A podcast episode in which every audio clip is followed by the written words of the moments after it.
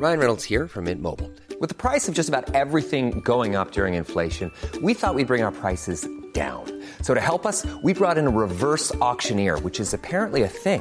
Mint Mobile unlimited premium wireless. Ready to get 30, 30, bit to get 30, bit to get 20, 20, 20, bit to get 20, 20, bit to get 15, 15, 15, 15 just 15 bucks a month. So, Give it a try at mintmobile.com slash switch. $45 upfront for three months plus taxes and fees. Promo for new customers for limited time. Unlimited more than 40 gigabytes per month. Slows. Full terms at mintmobile.com. Bonjour et bienvenue dans Podcasting, le podcast quotidien d'actualité du Grand Sud-Ouest. Chaque jour, suivez-nous à la découverte de l'information régionale avec les journalistes des médias indépendants qui sont nos partenaires.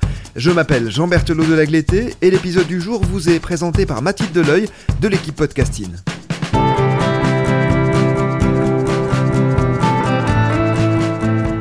Aujourd'hui, c'est à la revue Far West que nous consacrons cet épisode. Far West entend raconter le sud-ouest entre revue et documentaire. Et c'est au Pays Basque que nous entraîne cet épisode sur les traces des liens entre l'Église catholique et les militants indépendantistes. Théologie de la libération, l'Église catholique et le conflit basque, c'est votre article. Bonjour Loïc Ramirez. Bonjour. Vous êtes journaliste indépendant, vous travaillez notamment en Amérique latine et en Europe de l'Est et vous avez collaboré, entre autres, avec Le Monde diplomatique, Le Courrier de Russie et El Salto. Qu'est-ce qui vous a donné envie de vous pencher cette fois sur le conflit basque et plus particulièrement sur le rôle des prêtres dans le soutien aux prisonniers? Eh bien, disons que déjà, je suis moi-même de nationalité espagnole. Je suis né en Espagne. Donc, c'est quelque chose qui, qui remonte un peu à l'enfance où j'avais un peu de, mémoire sur ce que pouvait représenter le conflit basque dans, dans la société espagnole, en tout cas euh, du point de vue de l'enfant que j'étais. Et puis ensuite, lorsque j'ai fait mes études d'histoire, donc euh, à l'université de Nanterre, j'ai travaillé sur, euh, sur le franquisme. Et bien sûr, on, traite la question basque, puisque le, mouvement armé ETA euh, est créé durant, les années de franquistes. Euh, donc c'est quelque chose dont j'avais un peu déjà travaillé l'historique. Et donc c'était pour moi intéressant de pouvoir travailler un peu sur l'actualité de, de, de, ce conflit dont, dont, je connaissais les racines. L'homme dont vous dressez le portrait au, au début de l'article s'appelle Goyo Ubierna. Il arrive au Pays Basque espagnol avec sa famille en, en 1950, euh, une famille catholique avec un père franquiste. Il va grandir au cœur du conflit basque. Est-ce que vous pouvez nous expliquer rapidement qui sont les belligérants de ce conflit? Alors euh, oui, c'est donc ça, ça, remonte ça remonte assez loin, mais euh, disons que les la, création de l'État espagnol, à l'inverse de, celui de la France, ne s'est pas faite dans, comme un, comme un État-nation euh, avec euh, l'ensemble de, des peuples à l'intérieur unifiés. Il y, a, toujours eu des, des, revendications euh, territoriales et, nationalistes, et notamment donc, dans, le, dans la région, du, dans la région de, nord de l'Espagne, du sud de la France, donc ce qui est, ce qui est le Pays basque.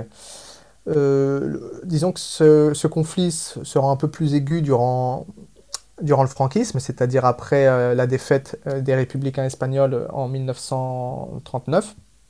Là, la, dictature franquiste, la dictature militaire euh, général Franco euh, a pour volonté de d'unifier le territoire euh, déjà sous la langue espagnole et sous, sous, le joug de, de, la dictature militaire franquiste.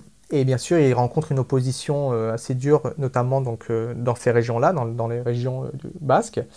Euh, notamment autour de la question identitaire et culturelle, puisque le, pouvoir franquiste euh, avait, avait, une volonté d'étouffer de, ces, revendications-là qui, qui percevaient comme un, comme un mouvement sécessionniste. Et donc rapidement, à la fin des années 50, euh, apparaît un groupe armé, euh, donc ETA, euh, qui choisit la voie armée pour, euh, pour revendiquer non seulement son, son, rejet de la dictature, mais son, son enracinement en, en faveur de, d'un projet euh, nationaliste pour le, pour le territoire basque. Au départ, Goyo Ubierna, il comprend pas tellement les revendications des, des Basques, c'est ce que vous racontez, jusqu'à une visite dans un village qui va être un, un déclic. Tout à fait, c'est ce que, ce que m'a raconté euh, donc cette personne. Euh, lorsque je le rencontre moi-même au début, je ne sais pas qu'il est, euh, comme il dit lui-même, qu'il est de Castillan, donc il est espagnol. Et il émigre avec sa famille donc, dans, au Pays Basque, et comme lui-même le, le, raconte, il arrive avec tout un tas de préjugés à à l'encontre de, des populations qui sont, qui sont là-bas. Et euh, au fur et à mesure qu'il qu grandit sur place, euh, il, il, le dit lui-même, euh, il se rend compte d'une certaine réalité qui est notamment le, le, le caractère que lui considère et que lui et d'autres considèrent systématique de, torture de la part des, de la police espagnole sur, sur la population basque.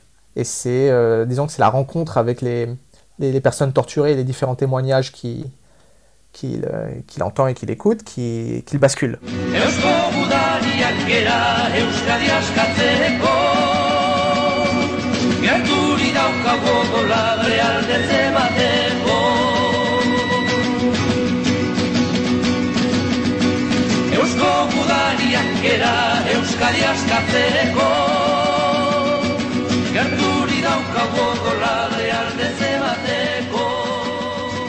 Il va intégrer les communautés populaires chrétiennes en 1970.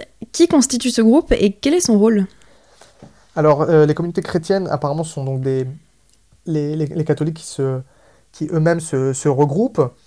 Euh, donc, ce n'est pas une organisation euh, structurée en tant que telle. Ça, ça, ça, prend même pas, je pense, la forme du.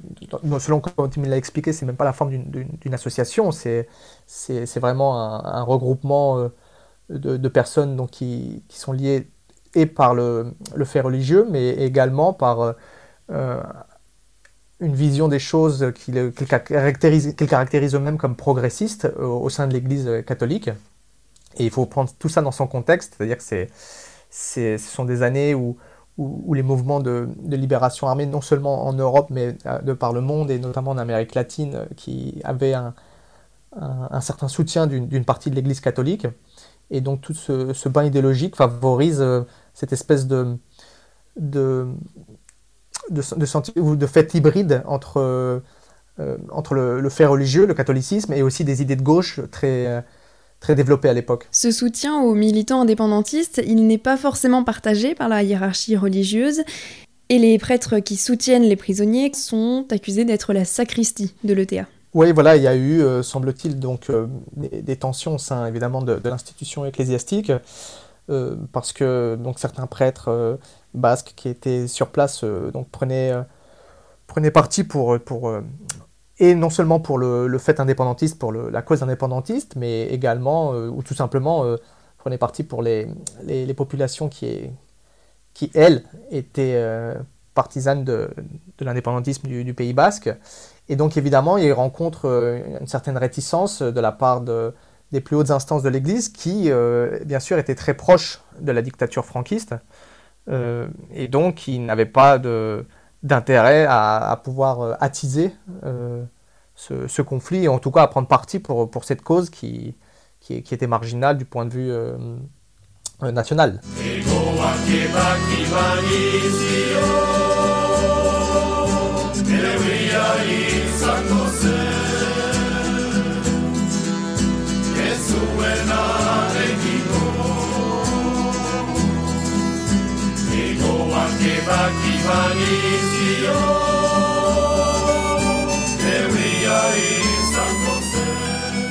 En 1960, 339 prêtres euh, du Pays basque signent une lettre pour dénoncer les arrestations et les tortures systématiques.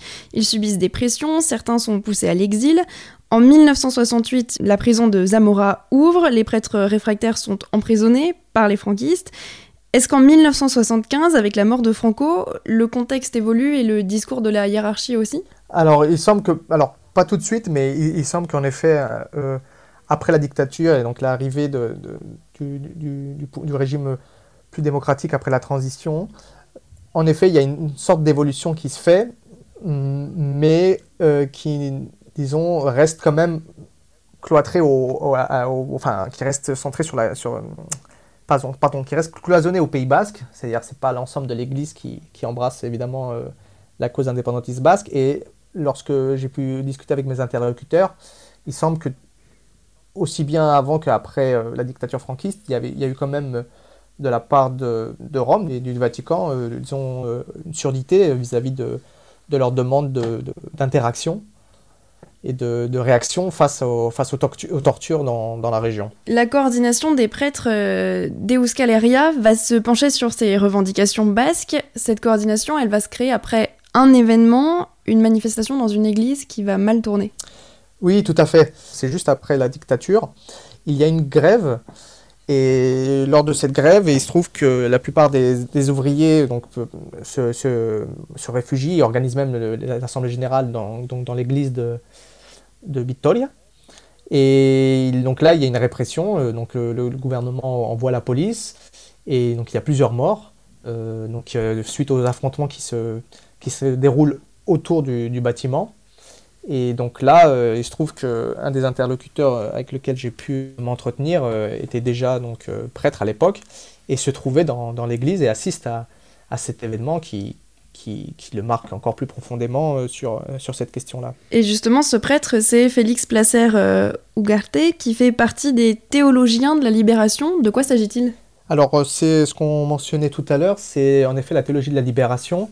C'est un courant euh, donc, euh, au sein de, l'Église catholique qui euh, embrasse plus ou moins une, certaine vision du monde qu'on pourrait qualifier de marxiste, qui fait une espèce de, symbiose entre, entre ce courant idéologique et, le sien religieux, et qui prend en partie pour, disons pour le résumer simplement, la libération des pauvres par eux-mêmes. Et, et, donc tout ça, ça se matérialise par euh, l'arrivée de prêtres, de, religieux euh, au sein de groupes armés euh, de, guérilla en Amérique latine de gauche et qui, prennent les, qui prennent les armes. Et les événements qu'on évoquait tout à l'heure, la manifestation dans l'église, c'était en mars 1976.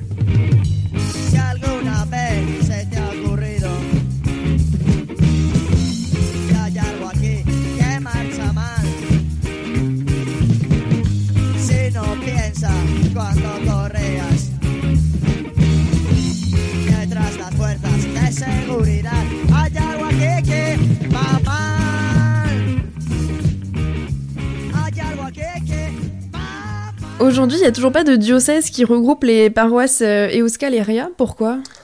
Eh bien, selon mes interlocuteurs, c'est un refus de, Rome de répondre à euh, ces exigences qui, euh, selon eux, c'est une subordination de, l'Église aux, faits politiques, c'est-à-dire aux décisions politiques de Madrid de, ne pas accorder cette faveur, parce que ça serait un premier pas dans une réunification ou une, une validation, si on veut, du, du projet nationaliste basque. Aujourd'hui, les militants sont toujours actifs. Ils demandent notamment le rapprochement des détenus. Euh, pour faire le point sur la situation actuelle, combien de prisonniers euh, sont encore détenus aujourd'hui pour euh, des accusations d'action indépendantiste? Oula, alors là, de mémoire, je le note dans l'article, je crois qu'ils sont encore un peu moins de 300. Et donc, euh, en ce qui concerne les différentes accusations, euh, je évidemment, je ne sais pas lesquelles sont. Euh, ils sont évidemment tous regroupés en tant que membres de TA avec différents types de degrés d'implication dans, l'organisation. Mais évidemment, l'organisation armée en tant que telle, elle, elle, n'existe plus, elle est dissoute depuis 2018. Et donc la, dernière bataille qui reste, comme, vous le rappeliez, c'est actuellement le, le, rapatriement de ces prisonniers qui sont répartis entre la France et l'Espagne pendant une période, il y, en avait même en Allemagne, mais actuellement, euh, il n'y en a juste qu'entre ces deux pays. Est-ce qu'on peut penser que si ce rapprochement est obtenu, ce sera un grand pas vers une solution politique au conflit? C'est euh, donc c'est en tout cas ce que les, secteurs nationalistes basques et les acteurs politiques euh, basques revendiquent. C'est comme étant une des, un des points qui serait nécessaire pour pouvoir refermer ce chapitre de la violence, puisque actuellement le, le, mouvement nationaliste ne s'exprime uniquement qu'à travers les partis politiques, euh, plus du tout par, par, la, voie armée. Et donc la question des prisonniers, en effet, euh, semble être le, dernier point qui relie explicitement euh, l'époque de, de Théa à l'époque de, l'expression armée avec euh, l'actualité. Merci beaucoup Loïc Ramirez d'avoir été avec nous. Théologie de la libération, l'Église catholique et le conflit basque, c'est votre article à retrouver sur le site de la revue Far West. Merci pour l'invitation. Merci Mathilde Deleuil, c'est la fin de cet épisode de podcasting. Merci aussi à Anne-Charlotte Delange, Lisa Feignet et Marion Ruot qui ont aidé à préparer cet épisode, ainsi qu'à Gabriel Taïeb qui l'a réalisé. Podcasting, c'est le podcast quotidien d'actualité du Grand Sud-Ouest. Retrouvez-nous chaque jour à 16h30 sur notre site et sur nos réseaux sociaux, ainsi que sur ceux des médias indépendants de la région qui sont nos partenaires. Retrouvez-nous aussi sur toutes les plateformes d'écoute, dont Deezer, Apple Podcast ou Spotify. Podcasting, c'est l'actu dans la poche.